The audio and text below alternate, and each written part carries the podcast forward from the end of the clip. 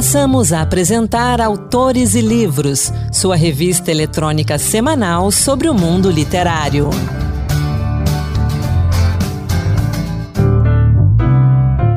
Olá, a partir de agora, Autores e Livros, a revista literária da Rádio Senado. Eu sou Ana Beatriz Santos e no programa de hoje temos Keila Barreto, Léo Dias, Cláudia Patrício e muita poesia no Encantos Diverso. A gente começa o Autores e Livros de hoje falando do livro Você Vai Viver, da advogada Cláudia Patrício. Cláudia foi a primeira paciente diagnosticada com Covid-19 no Distrito Federal. Após superar 105 dias de internação, na maior parte do tempo entubada e em estado grave, ela decidiu contar sua história e como está sendo a sua recuperação. Cláudia conversou com a gente e nos dá mais detalhes sobre o seu livro. Escrevi um livro por ser a paciente, a primeira paciente diagnosticada com Covid, a primeira a ser entubada, país inteiro. O caso mais grave que sobreviveu até hoje, e fui a primeira no DF, não é? Como já foi dito. Eu decidi escrever esse livro por tudo que passei e via o desespero. Sei o desespero daqueles que enfrentam uh, Covid e algumas doenças infecto-contagiosas e não sabem como vai ser o amanhã, como tudo acontece. Essa é a nossa maior dor, a dor da incerteza. Foi a minha maior dor, do desconhecido e de como o nosso corpo vai reagir. Daí veio a necessidade de escrever esse livro para contribuir um pouco, amenizar as dores, mostrar como superar cada fase, não é? E eu tomei cuidado de escrever na primeira pessoa para ter uma maior intimidade com vocês, com todos. O meu processo de recuperação da Covid é, não foi muito fácil, dada a gravidade do meu caso. Foi bem difícil. Eu até hoje ainda tenho sequelas, ainda estou aprendendo a andar, ainda estou aprendendo a mexer alguns dedos. Bem difícil. A recuperação é bem dolorosa no meu caso. Foi tão difícil que eu intitulei o meu livro com o que me deu sonho, me deu esperança de lutar, que foi o meu médico. Eu tinha certeza que ia morrer, né? E ele olhou para mim, eu perguntei para ele, eu disse: "Doutor, eu vou morrer, não é?" Ele olhou para mim, segurou meus ombros e disse: "Não, você vai viver." Então eu denominei o meu livro de Você Vai Viver. O livro se chama Você Vai Viver. Como eu acredito que qualquer um pode viver, se lutar, se acreditar. Não, meu conselho que eu dou para qualquer um que está enfrentando a doença, um processo difícil, é como aquele que está no mar, só se afoga, só morre no mar quem se desespera. É só esperar que o mar te põe para fora, não é? Então, paciência, confia no tratamento, saibam esperar, saibam aguardar, vai com paciência, cumpra os protocolos, né? Para quem está fora, tenta não pegar. Já tem uma nova cepa aí. A vacina ajuda muito, eu já tomei até a dose de reforço. Se vier alguma aí nova contra a nova cepa, uma nova ordem de vacina, eu tomarei com certeza, procurarei ser a primeira porque eu acredito que ajuda bastante. Eu não tive a chance. Eu na época que eu fui infectada não existia sequer se falava nisso, sequer existia alguém usando uma máscara. Mas eu fui pega realmente por um inimigo feroz e invisível. Mas nós hoje que sabemos que vivemos já uma pandemia, é, devemos realmente nos proteger. Então eu, eu acho. Tem muitas dicas interessantes, o livro ficou bem interessante, ficou gostoso de ler, ele é pequeno, ele não é muito grande. Ele é gostoso, ele dá dicas de vida também, de como lidar com alguns problemas, até num cotidiano. Ele é de fácil acesso, assim. E vocês vão gostar muito, tá? Então eu desejo a todos que sigam os protocolos. Agradeço a atenção e o meu muito obrigada. Obrigada, gente. Se você quiser conhecer mais sobre a história de superação da Covid-19 pela Cláudia Patrício, acesse o perfil no Instagram, portalvencer. Lá você encontra não só mais detalhes sobre o tempo em que Cláudia passou internada, como pode também acompanhar a sua recuperação. E no perfil você ainda encontra o link para a compra do livro Você Vai Viver roteirista e escritor carioca Léo Dias lançou o livro Cartas para Ana, a história de um amor que não deu certo. Roteirista de programas e filmes como Vai Que Cola e Até Que a Sorte nos Separe, logo no início de Cartas para Ana, o escritor entrega que a obra não é ficção e tem como matéria-prima o seu próprio relacionamento amoroso, com início, meio e fim. Neste livro, ele reúne cartas, bilhetes e e-mails que escreveu para Ana durante e após o fim do relacionamento. Intensos, explosivos, sem censura e com uma pitada de sofrimento, os textos narram a história do casal.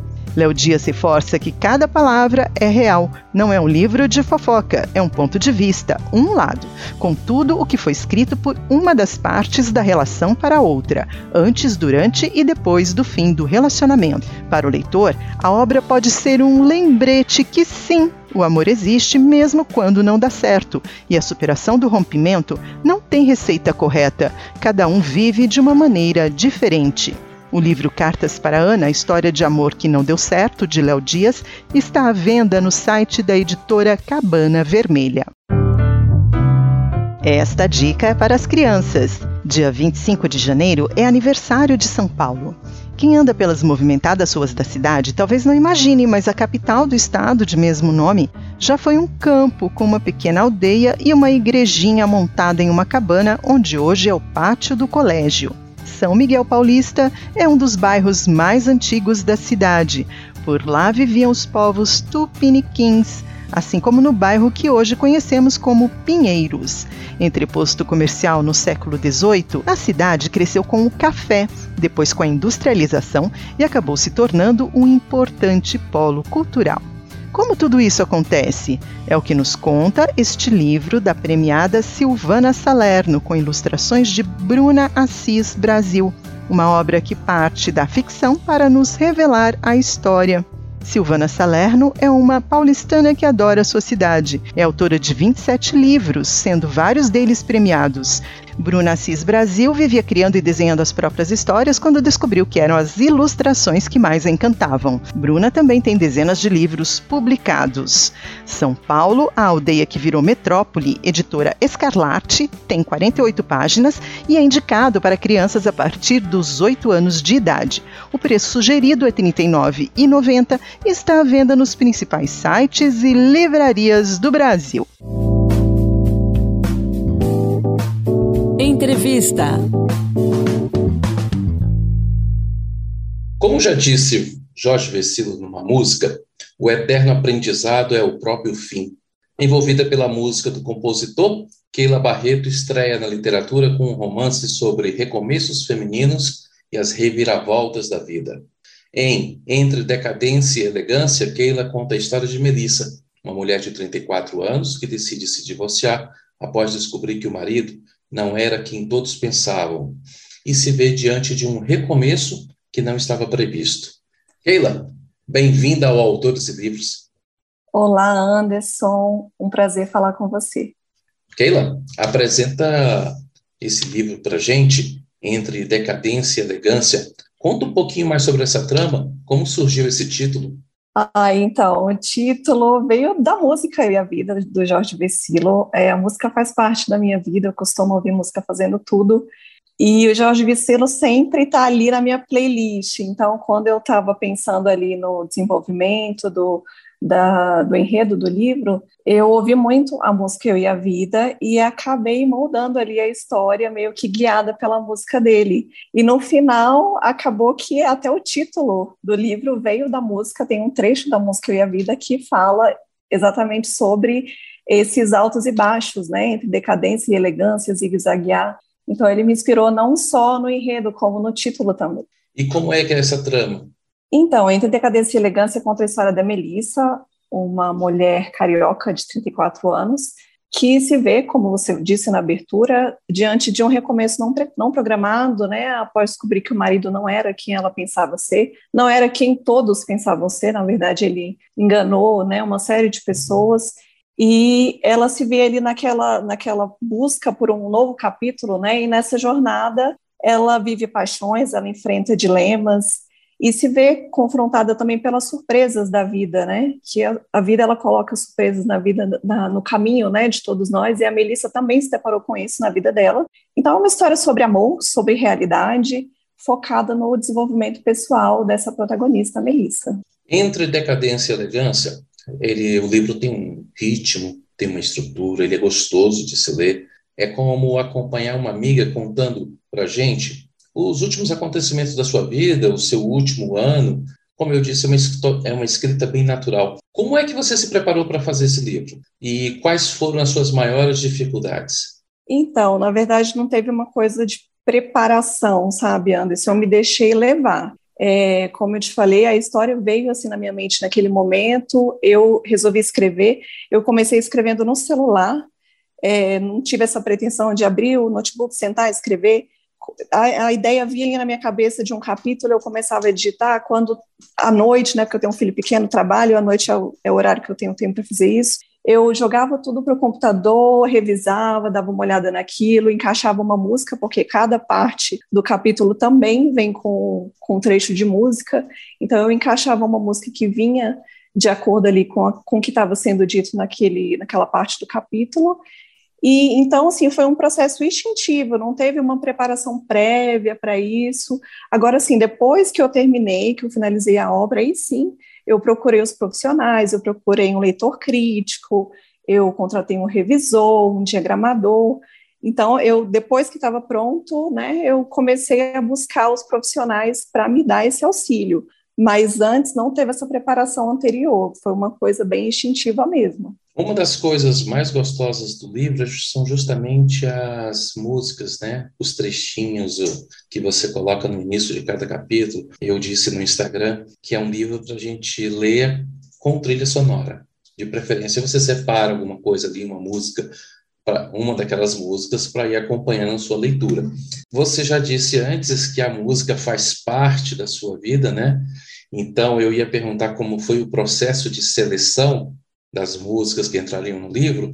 E aí eu vou mudar a pergunta. Vou perguntar o seguinte: o que ficou de fora? Porque imagino que você devia ter milhões de músicas para colocar ali, que você teve que fazer as escolhas e deixar algumas de fora. Como é que foi esse processo? Olha, eu acho que talvez duas ou três músicas, né, que foram citadas elas foram trocadas, né? Tinha uma música anteriormente e eu mudei depois, porque eu achei que uma outra música se encaixava melhor naquela parte do capítulo. Mas não, assim, como eu te falei, foi tudo tão instintivo, sabe? Parecia que quando eu terminava de escrever aquela parte já vinha uma música na minha cabeça, ah, esse trecho. Então, com exceção dessas duas situações, que houve uma troca para adequar uma música que fizesse mais sentido para aquela parte, eu não deixei tanta coisa de fora, mas claro, tem músicas que eu amo e que talvez fiquem para um próximo livro, né? E teremos próximo livro? Ai, sim, quero muito. É, esse ano está bem complicado para mim escrever, não consegui escrever nada depois desse. Eu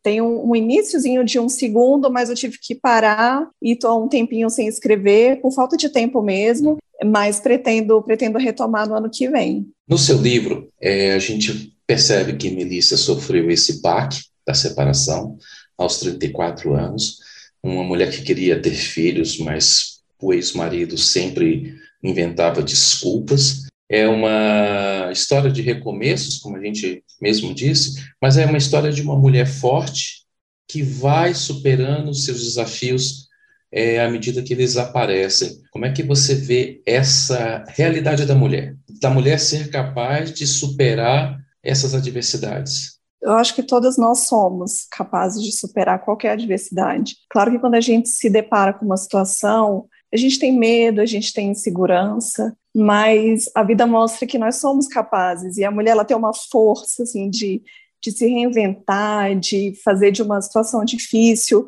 algo que vai colocá-la para frente. Então, eu acredito muito assim nessa capacidade da mulher de se reinventar de escrever uma nova página na história dela, independente daquilo que passou, do quão ruim foi aquilo que passou, e ela leva aquele aprendizado e aquilo ali vai fortalecendo ela cada dia mais.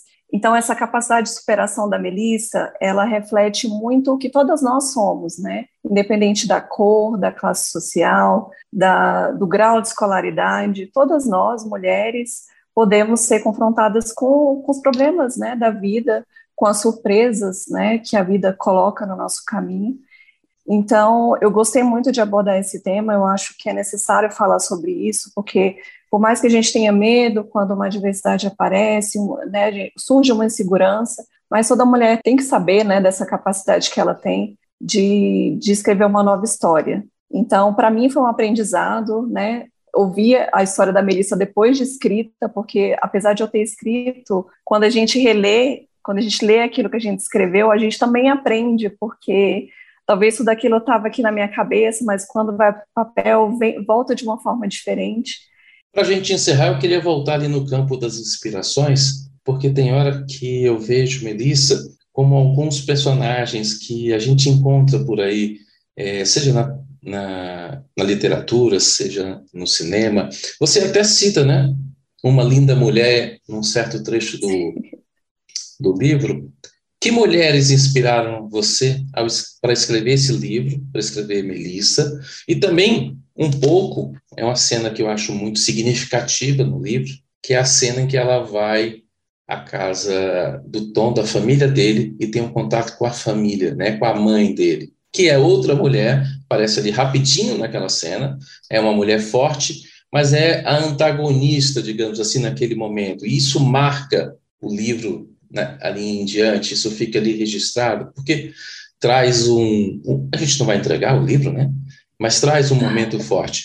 Então, que inspirações, que mulheres inspiraram você ao construir esse livro e ao construir seus personagens? Ah, eu tenho muitas mulheres fortes ao meu redor. Minha mãe, a minha irmã, minha cunhada, aliás, minhas duas cunhadas. É, eu tenho uma amiga, inclusive, que estava passando por um momento muito difícil durante o período que eu escrevi o livro, que os pais dela né, estavam internados é, por conta da Covid, infelizmente faleceram. E essa amiga em específico é uma mulher muito forte, assim. Ela ficou, claro, super abalada com o que aconteceu. Até hoje, né, ela enfrenta essa dor, ela carrega essa dor, mas ela é um exemplo para mim, assim, talvez de todas essas mulheres, a que tenha se aproximado mais de mim quando, enquanto eu escrevia sobre a Melissa, seja essa, né, minha amiga Flávia, é uma pessoa que me inspira muito. Enfim, eu acho que a Melissa tem um pouquinho de várias dessas mulheres, né, da minha família, que são mulheres fortes,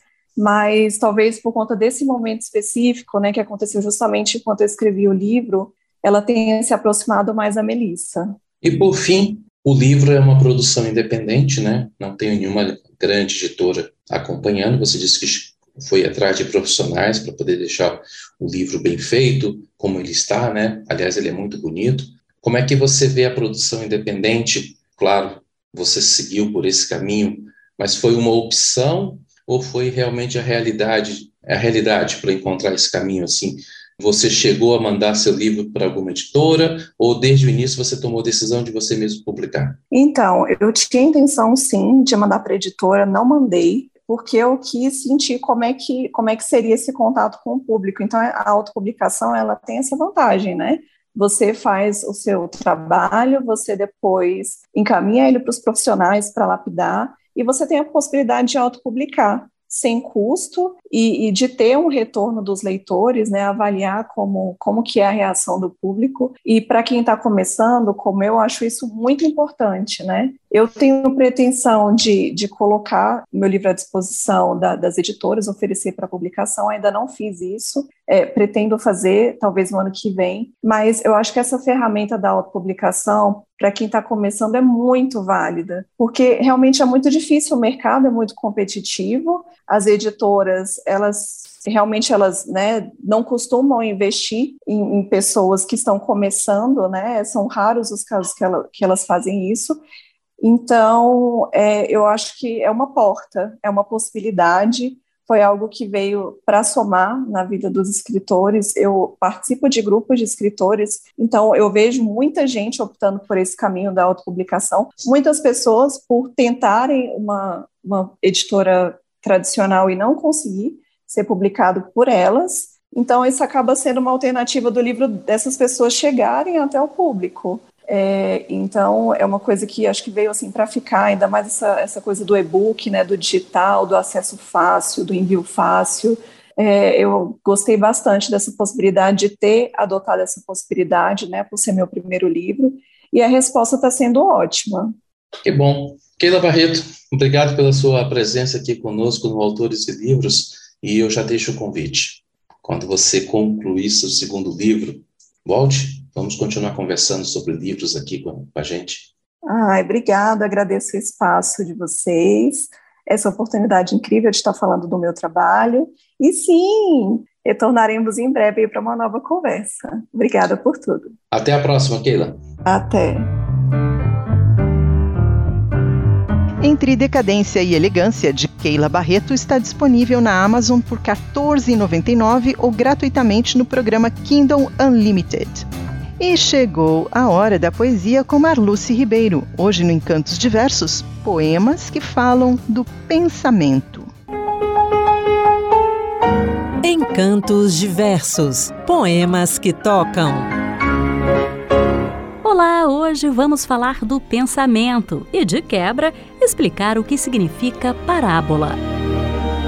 Sobre a temática, Alberto Caeiro, heterônimo de Fernando Pessoa, escreveu Os Meus Pensamentos São Todos Sensações, poema publicado no livro O Guardador de Rebanhos. Sou um guardador de rebanhos. O rebanho é os meus pensamentos, e os meus pensamentos são todos sensações. Penso com os olhos e com os ouvidos, e com as mãos e os pés, e com o nariz e a boca. Pensar uma flor é vê-la e cheirá-la, e comer um fruto é saber-lhe o sentido.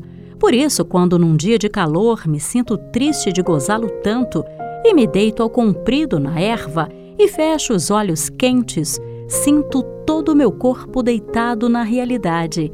Sei a verdade e sou feliz. Ainda sobre o tema, Arnaldo Antunes compôs Pensamento.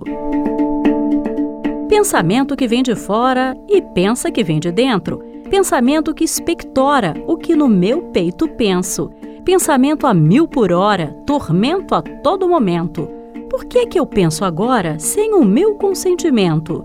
Se tudo que comemora tem o seu impedimento, se tudo aquilo que chora cresce com seu fermento, Pensamento, deu fora, saia do meu pensamento. Pensamento, vá embora, desapareça no vento, e não jogarei sementes em cima do seu cimento.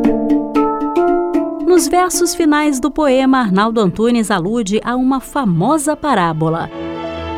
Mas você sabe o que significa isso? Parábola, que em grego significa comparação, ilustração, analogia é uma narrativa curta que, utilizando linguagem figurada, transmite um conteúdo moral. Costuma ser erroneamente confundida com a fábula, que é protagonizada por animais. Nos versos de pensamento, Arnaldo Antunes faz alusão à parábola do semeador, presente no Evangelho. Margarida Patriota, no livro Laminário, nos leva à reflexão ao compor do Vão Pensar. Penso o mundo, penso o coração nas mãos. Penso o mundo com renúncia, abnegação de mãe. Enquanto penso, pensos curando mágoas. O mundo infenso continua a sangrar. E para fechar, eu deixo você na companhia de Adriana Calcanhoto, interpretando canção dela em parceria com Dé Palmeira, Seu Pensamento. Agora que o Encanto de Verso se despede. Ah.